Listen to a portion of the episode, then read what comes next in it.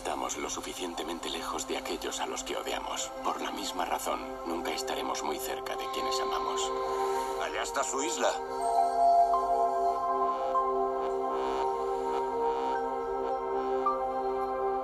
No hay pájaros. Ni oficial atmosférico que nos reciba.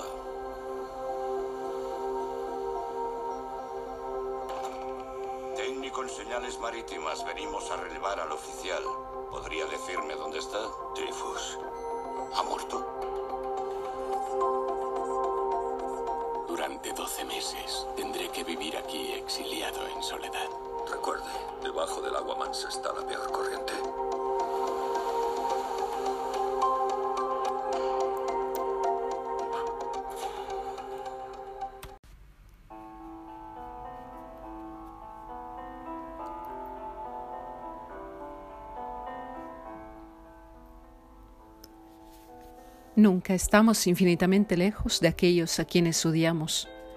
Por la misma razón, pues, podríamos creer que nunca estaremos absolutamente cerca de aquellos a quienes amamos. Cuando me embarqué ya conocía este principio atroz, pero hay verdades que merecen nuestra atención y hay otras con las que no conviene mantener diálogos. Tuvimos la primera visión de la isla al amanecer. Hacía 33 días que los delfines habían renunciado a nuestra popa y 19 que la tripulación arrojaba nubes de vaho por la boca. Los marineros escoceses se protegían con manoplas que les llegaban hasta el codo. Vestían pieles tan contundentes que hacían pensar en cuerpos de morsa. Para los senegaleses aquellas latitudes frías eran un suplicio y el capitán toleraba que empleasen aceite de patata como maquillaje protector en las mejillas y en la frente. La materia se diluía y se les filtraba por los ojos. Lloraban, pero nunca se quejaban. Su isla, fíjese allí en el último horizonte, me dijo el capitán. No supe verla, solo aquel mar frío, como siempre, taponado por nubes distantes. A pesar de que estábamos muy al sur, la forma y los peligros de los icebergs antárticos no habían animado la travesía. Ninguna, ninguna montaña de hielo ni rastro de aquellos gigantes a la deriva naturales y espectaculares.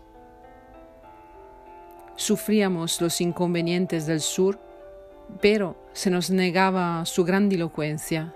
Mi destino, pues, estaba en el umbral de una frontera gélida que nunca traspasaría. El capitán me dio el catalejo.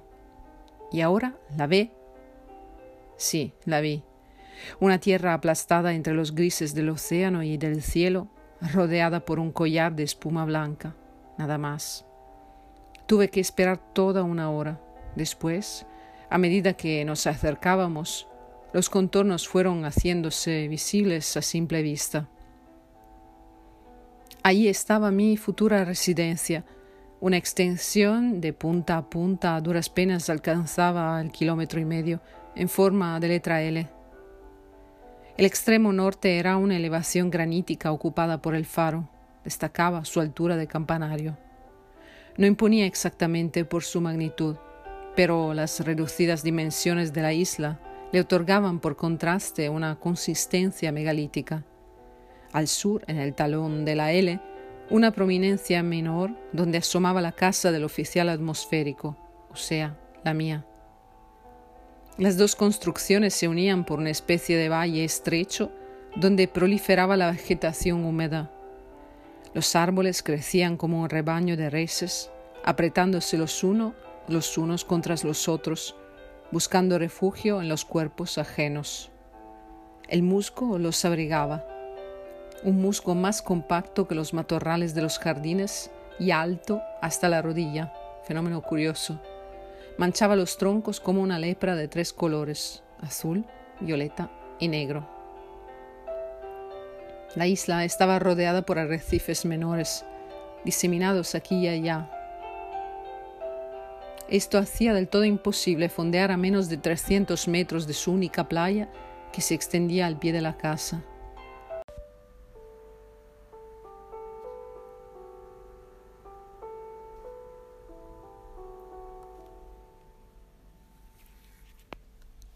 De mis días de activista había aprendido un método. La mejor manera de combatir el sentimentalismo y la desesperanza consiste, sin duda ninguna, en enfocar el problema desde sus aspectos técnicos. Me hice el siguiente razonamiento. Estás muerto. Te encuentras en un islote frío y solitario a distancias inconcebibles de cualquier auxilio. Estás muerto. Estás muerto, me repetí en voz alta mientras liaba un cigarrillo. Esta es tu situación actual. Estás muerto. Por tanto, si no sales de, de, esta, no habrás perdido nada. Pero si consigues salvarte, lo habrás ganado todo, tu vida. No deberíamos despreciar la fortaleza de los pensamientos solitarios. El cigarrillo que me fumaba se convirtió, por arte de magia, en el mejor tabaco del mundo y aquel humo que salía de mis pulmones era la firma de quien se resigna a combatir en una termópilas. Estaba agotado, sí, pero el cansancio se había desvanecido. Ya no sufría cansancio, el cansancio me sufría a mí.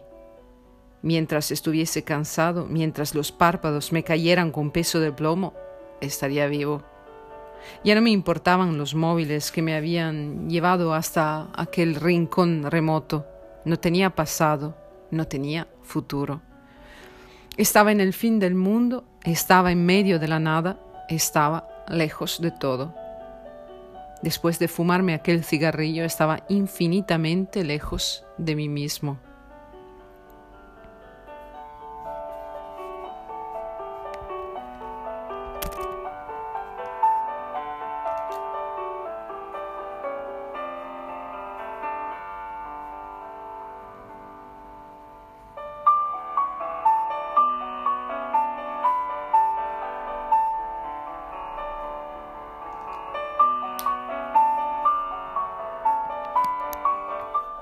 Así que, tal como sugerían los manuales militares, tenía que prever la campaña desde las peores expectativas. Atacarían los monstruos de día y de noche, siempre, organizados en manada, con perseverancia anárquica. ¿Cuánto tiempo podría resistir con mis limitados recursos, solo y contra una turba? Evidentemente, muy poco. Batís había logrado sobrevivir, cierto, pero él contaba con una experiencia que yo no tenía. Y con el faro, una fortificación natural. Cuanto más me miraba la casita, más miserable me parecía. Solo se me imponía una conclusión segura. No hacía falta preguntar por el destino de mi predecesor.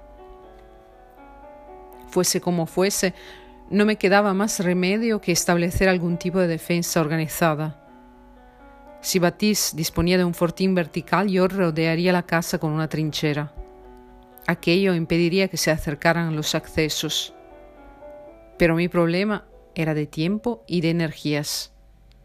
Para un hombre solo cavar aquella superficie requería grandes esfuerzos de zapa. Por otra parte, los monstruos tenían una agilidad de pantera, lo había visto. El foso tendría que ser ancho y profundo. Y yo estaba agotado. Desde mi llegada a la isla no había disfrutado ni de una hora de sueño.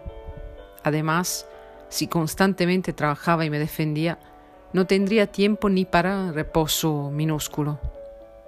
Me enfrentaba a un dilema simplísimo, o morir a manos de los monstruos, o morir enloquecido por la fatiga física y mental. No había que ser un genio para comprender que los dos destinos convergían.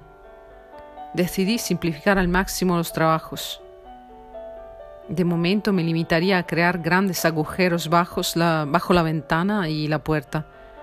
Tenía que confiar en que aquello fuese suficiente.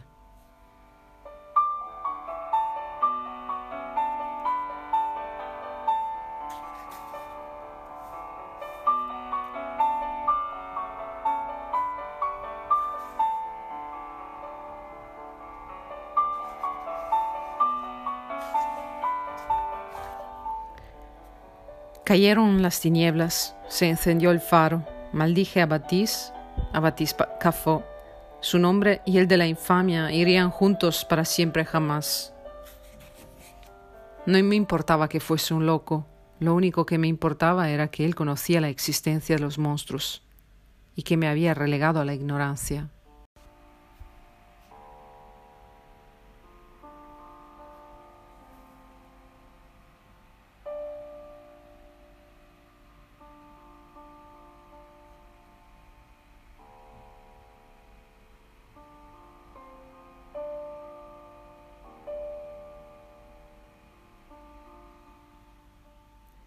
No pasaba nada, ningún movimiento, ningún ruido sospechoso. Por la ventana orientada al mar podía ver la costa. El océano estaba tranquilo y las olas, más que castigar la arena, la acariciaban. Una extraña impaciencia se apoderó de mí. Si tenían que venir, que viniesen. Deseaba ver centenares de monstruos cargando contra la casa.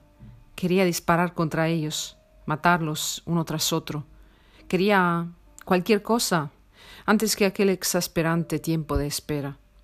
Todos los bolsillos de mi abrigo estaban repletos de montones de bala, de balas. Su peso me reconfortaba y me animaba. Balas de color cobre en el bolsillo izquierdo, balas en el bolsillo derecho, balas en el bolsillo del pecho. Masticaba balas. Apretaba el fusil con tanta fuerza que las venas de las manos se me recortaban como río azules. En el cinturón que me había puesto por encima del abrigo un cuchillo y un hacha. Vinieron, claro. Primero aparecieron unas cabezas que se acercaban a la costa como pequeñas boyas móviles que avanzaban como aletas de tiburón. Debían de ser diez, veinte, no lo sé, un auténtico tropel. A medida que pisaban la arena se convertían en reptiles. La piel mojada parecía un acero artístico ungido con aceite. Se arrastraban unos metros y después se ponían de pie, un bipedismo perfecto, pero avanzaban con el torso un poco inclinado, como quien lucha contra un viento muy fuerte. Me acordé del ruido de lluvia de la noche anterior. Aquellos pies de pato no podían evitar sentirse fuera de su elemento. Monstruos, monstruos y más monstruos. Brincaban, se arrodillaban, se reunían y dispersaban, intentaban llegar hasta las ventanas y retrocedían. Aquí, allá, allá, aquí. Yo iba de una ventana a la otra, asomaba el cañón, el cañón disparaba a ciegas uno, dos, tres, cuatro tiros, cargaba jurando como un bárbaro contra Roma, tiraba y volvía a cargar y así horas enteras o quizá solo breves minutos, no lo sé. La intensidad de las hogueras disminuía. Comprendí que el fuego era una protección de orden moral más que otra cosa, pero se habían desvanecido.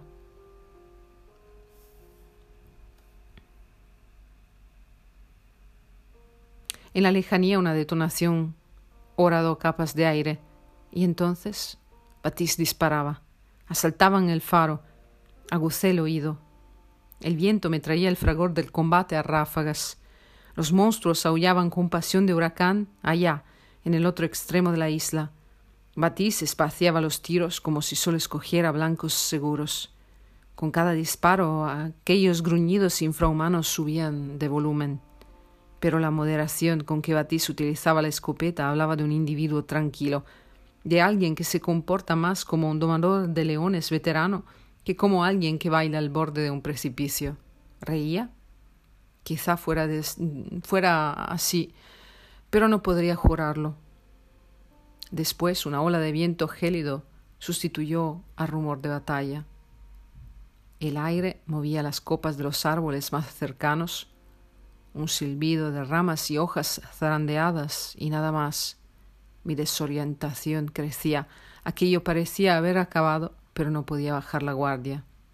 ¿Quién me aseguraba que no se volverían de nuevo contra la casa?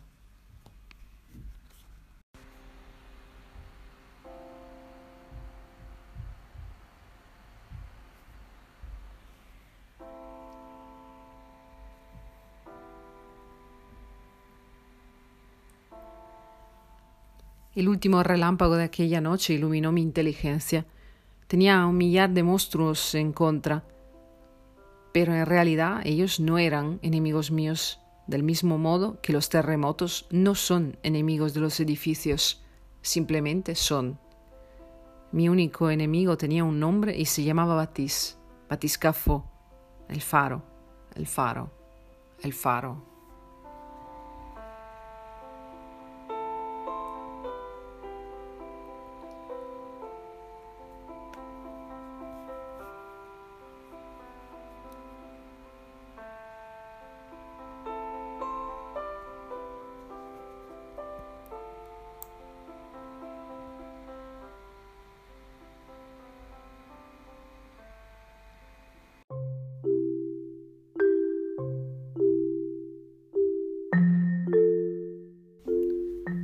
Has escuchado la entrega número 22 del lunes Viene con lectura.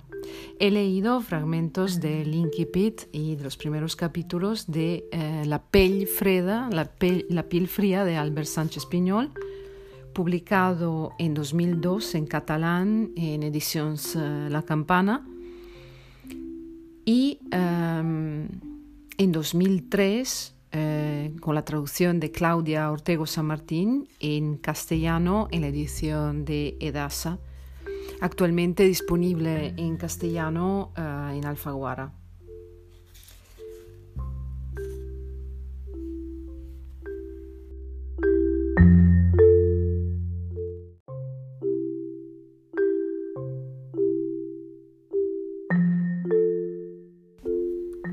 Albert Sánchez Piñol nace en Barcelona en 1965. Tras dejar los estudios de Derecho, se licencia en Antropología en la Universidad de Barcelona. Es miembro del Centro de Estudios Africanos y ha participado en la redacción de numerosas enciclopedias digitales. En el año 2000 entra al mundo literario con un libro de relatos titulado Le compagnie difficili, las compañías difíciles, en cooperación con el escritor italiano Marcello Foix.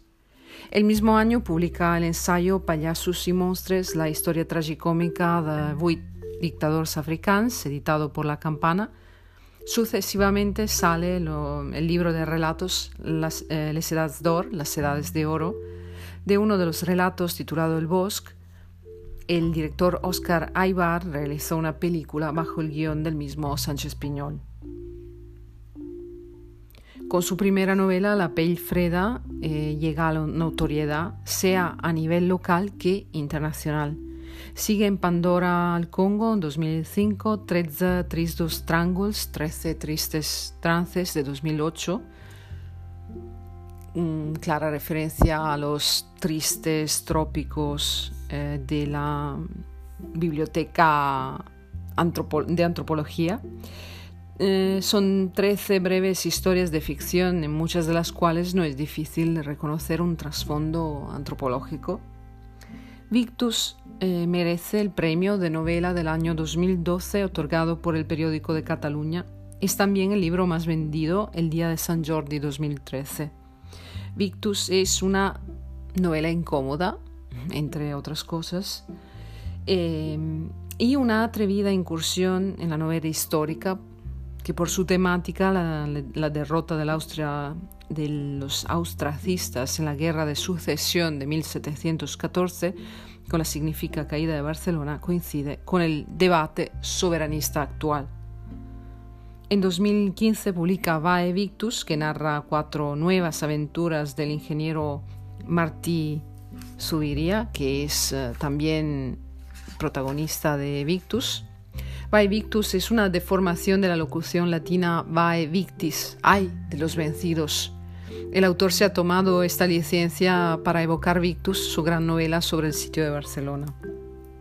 En 2017, Sánchez Piñol publica en formato digital eh, eren genocidas en la biblioteca de Núvols, Cuando éramos genocidas, una recopilación de artículos publicados en el periódico Ara entre enero y febrero de 2012 que presenta cinco exterminios ignorados de diversos grupos étnicos que han desaparecido en la nada y se han llevado con ellos una manera única de vivir la experiencia humana.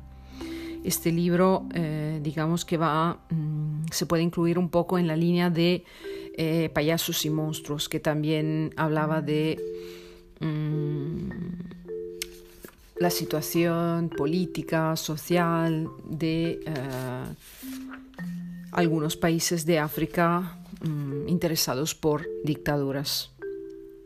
Fungus, el rey de los Pirineos, de 2018, es una novela sobre los mecanismos del poder. Finalmente, Homenaje als Caiguts, Homenaje a los Caídos, de 2019, es una recopilación de 80 relatos que Sánchez Piñol preparó hace más de una década para la sección La Contraportada del Matí de Cataluña Radio, un magazine que lleva transmitiéndose cada mañana desde 1985. Se trata de textos breves pensados para ser contados en el tiempo de dos minutos una vez por semana. Aquí, escribiendo con prevalencia textos de no ficción en los cuales predomina el humor, Sánchez Piñol reivindica de alguna forma la supremacía de la narrativa, un género que él considera eterno, frente a la actualidad de, las tertulias radiofónicas que tiende a la caducidad. En este libro, que no falta de referencias a la antropología, el autor responde declaradamente a la pregunta sobre la necesidad de la literatura. ¿Para qué sirve la literatura? Para que la gente se lo pase bien, aunque sea durante una eternidad ínfima, como la de los dos minutos de transmisión.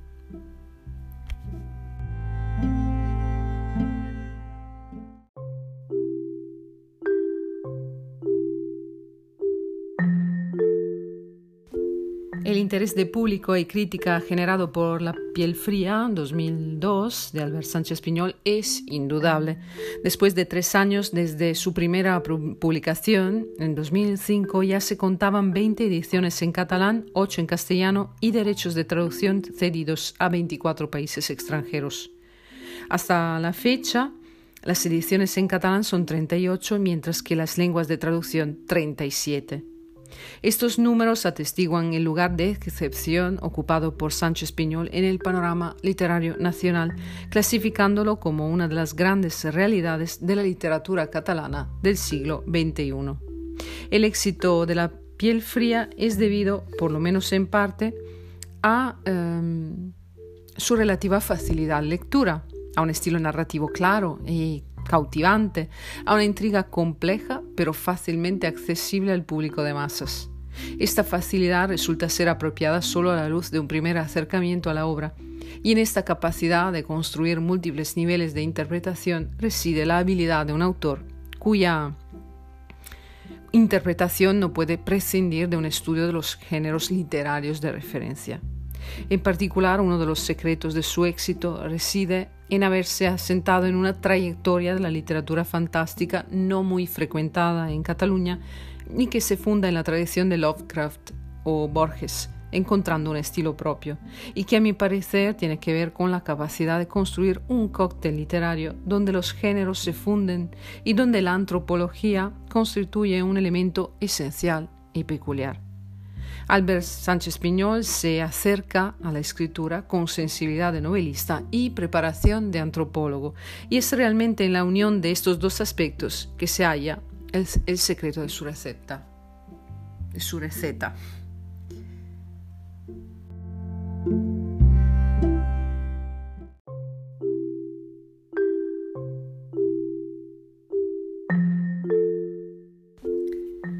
Asimilado por parte de los críticos a las novelas de la isla más célebres de la literatura occidental de los últimos dos siglos, La piel fría es el largo y sugestivo cuento de un hombre y de su isla.